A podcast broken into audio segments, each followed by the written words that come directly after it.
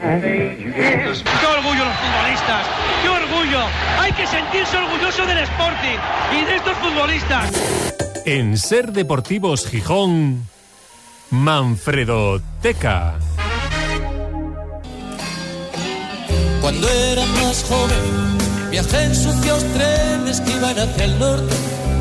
Vamos con la sección histórica como cada miércoles con la Manfredoteca. Antes de entrar en el tema de hoy propiamente dicho, primero Manfredo, un desagradable aniversario que se cumple hoy. Sí, porque justo hoy, 22 de marzo de 2023, se cumplen 25 años del penoso descenso a Segunda División en la temporada 1997-1998, que se consumó tras un empate a cero goles en el Molinón frente al Mérida la semana pasada comentaba Novoa que fue su peor experiencia en el fútbol como entrenador. Con 13 puntos, ¿no? Se bajó aquel año. Los, tiene el Elche ahora mismo, que no haga ni uno más así. bueno, bueno, pobres, pero... Fue la, primera vez que un equipo de primera división bajó faltando ocho jornadas de liga. Bueno.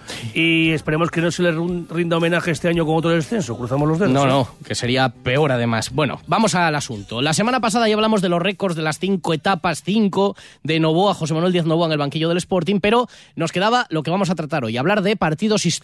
Sí, hace dos semanas comentamos los sucesivos relevos en el banquillo del Sporting entre Vicente Miere y José Manuel Díaz Novoa a finales de los años 70 y principios de los 80 y el miércoles pasado charlamos con el propio Novoa de esos notables registros del técnico Gijones como entrenador rojiblanco. Nos quedó pendiente recordar algunos partidos que están en la memoria sportinguista, así que saludamos de nuevo al mister José Manuel Díaz Novoa. Buenas tardes. Hola, buenas tardes. Teníamos que hacer la segunda entrega después del primer capítulo de la semana pasada, hoy para comentar algunos de los partidos más eh, recordados de tu etapa en el banquillo. Hablábamos de aquellos siete primeros encuentros de la temporada 79-80 con siete victorias consecutivas. La última, el 4 a 1 frente al Fútbol Club Barcelona. ¿Cómo lo recuerdas aquel eh, principio de temporada también con una eliminatoria de UEFA frente al PSV Eindhoven? Bueno, la verdad es que en empecé más preocupado el primer día que jugábamos aquí, debutaba contra el Sevilla. El entrenador era Miguel Muñoz, ni más ni menos, y logramos ganar. Y para mí ese fue un día muy, muy importante. Luego lo que pasa es que empiezas a ganar, creo que entre otros a Bilbao, en el cual ganamos 3-4 o algo así.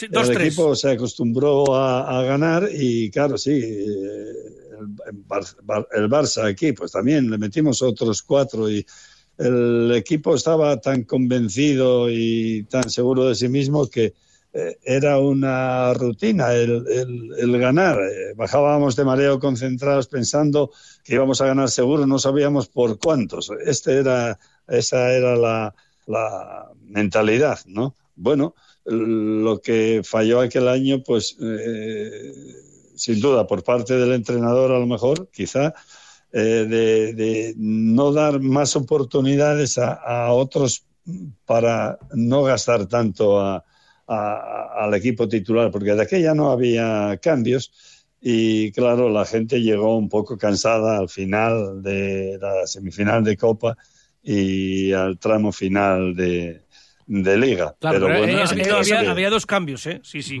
Pero esos cambios. y eso, y eso bueno, ya, sí, sí, sí, que había dos cambios. Pero que de aquella, eh, esto de las rotaciones, la verdad que, que no solíamos hacer los entrenadores.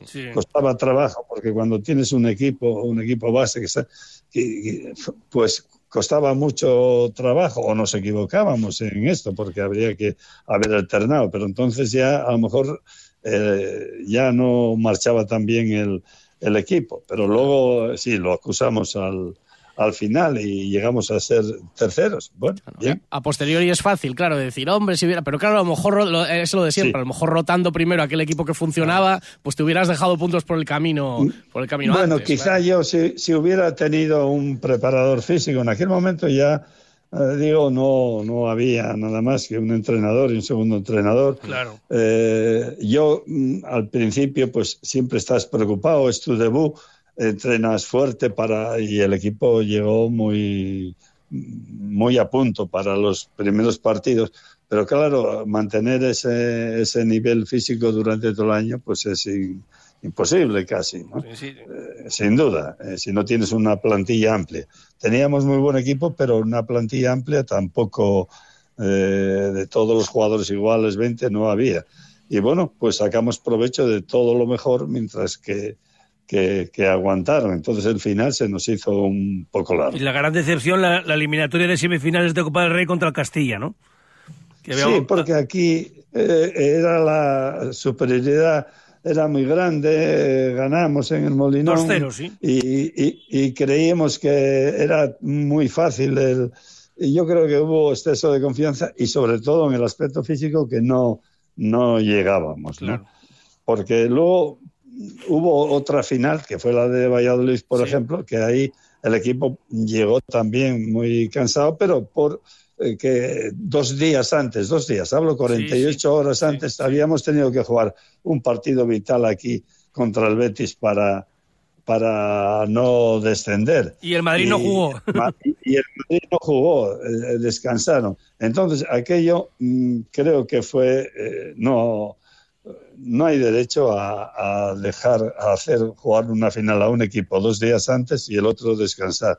Creo que ahí el, el, Sporting no pesó lo suficiente o el Madrid pesaba demasiado y, y, no llegamos en igualdad de condiciones. Ahí sí que podíamos haber eh, conseguido el, título. Pero bueno, son cosas que sucedieron así por las circunstancias. Aquello fue, la verdad, todavía se recuerda bastante escandaloso. Pusieron el partido durante la pandemia en televisión y lo vimos y la primera parte fue arrollador el Sporting a pesar de haber encajado un gol contra el Real Madrid. Sí, pero no, no, no se podía porque terminas un domingo a las 6 de la tarde. Claro, claro y, y, 48 horas estás jugando una final mientras que el otro está descansado y juegas contra el Madrid, además. Y, bueno, pues eh, nos engañaron, por decirlo de alguna manera. Así de claro. Oye, una cosa, por cierto, ya, ya prescribió, por decirlo así, pero en aquellos años yo recuerdo en aquel tiempo que se, se te reprochó mucho no haber puesto de titular a Fernando Gómez.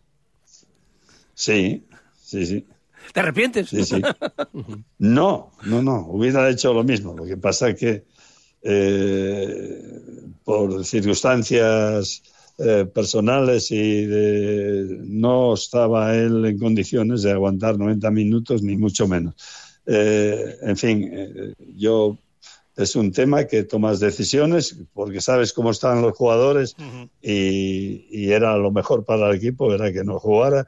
Y al final si podía jugar 10 minutos para que solucionarlo, pero si está Gómez en condiciones eh, perfectas, hubiera ah, jugado. Sin duda era un, un número uno cuando estaba bien. Vamos a dejarlo en circunstancias extradeportivas. Vamos y, a dejarlo ahí. Y la, decisión del entrenador. Y uno de los partidos grandes también de la historia. Y yo creo que también, en, aparte de estas victorias de las que estamos hablando con el Barça, por ejemplo, una puerta de entrada, el nombre del Sporting en Europa, fue aquella victoria con eh, al Milan de Sacchi, de Gullit, de Van Basten, de, Ancelotti. Estamos hablando del Milan, vamos, eh, absolutamente antológico 16 de septiembre del 87, ese es otro de los recuerdos imborrables, ¿eh, Manolo? Sí, porque el, el, Milán creo que acabó siendo campeón de, de Europa, me parece. Sí, y, y, tenía un gran equipo. Eh, y un equipo fenomenal. Era muy bien trabajado por Saki y tal. Bueno, bien.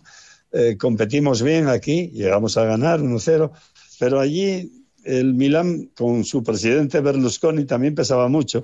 Esto que está de moda ahora con los árbitros aquí en España, pues sucedía en Europa. y el árbitro más casero que había en Europa, un tal Petrovic, me acuerdo perfectamente, pues nos, nos tocó allí. Y llevábamos bajas, eso también es verdad, ¿eh? que faltaron hombres importantes en el partido de vuelta y perdimos. Pero bueno, es, eh, la victoria contra el Milán aquí en un partido con el campo lleno hasta la bandera, pues no nos lo quita a nadie. Eran momentos felices. Sí, se decía que incluso que podía haber cambiado el Sporting la historia del Milán porque si, si les llegamos a eliminar, Berlusconi dudaba si destituir a, a ¿eh? Pues sí, parece ser que sí, que era el momento decisivo para ellos porque no lo, no lo entendían. Esto era un gran entrenador, fue pionero en, nos quedó, en este caso. Pues, por supuesto, nos queda un partido más, el 0-4 en, en, el Camp Nou. Ese está en los libros de, de historia del fútbol y los, en las universidades del fútbol lo ponen, ponen ese partido, ¿no? Eh, mira, este es el partido que más mm, me llena deportivamente, porque eh, ver el, en el marcador de del Nou Barcelona 0, Sporting 4, y faltando dos, tres minutos que, que el portero, que era Zubi, venía la pelota y no quería ni sacar porque tenía miedo que metieran otro, eh, eh, fue una soberbia actuación, esto sí, de, contraataque. Teníamos un equipo con Lucho Flores, Eloy, Mesa, y Joaquín, compañía, Jiménez. No sé, teníamos un, un equipo capaz de ganar a cualquiera. Y esto sí, me acuerdo que Kubala entonces eh, fue cuando dijo que estaba en el partido y vino a verme, que era el otro día, quedamos allí en Barcelona, para decir que este eh, partido lo habría que llevar a la escuela de entrenadores para demostrar cómo se juega al contragolpe y cómo se combate una, eh, la línea de fuera de, de, fuera juego de la defensa contraria, ¿no?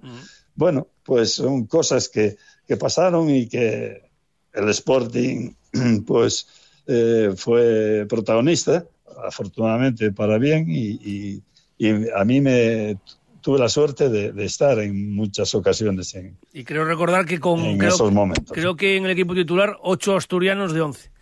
Creo que solo Mesa, Lucho Flores y no sé si Espinosa Jiménez, lo estoy hablando de memoria, los demás todos de aquí. La, sí, la mayoría eran casi todos aquí.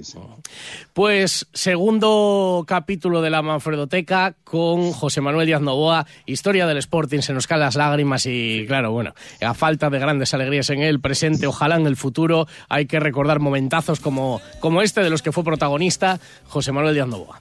Manolo, ya te dejamos. La semana que viene, de momento, no te, ya no te llamamos. ¿eh? Podríamos seguir, podríamos seguir. Un fuerte abrazo. así. Un abrazo. Venga, gracias igualmente. No, adiós, adiós. Bueno, muchas gracias. Luego el importe. Cuando era más joven, me he visto esposado delante del juego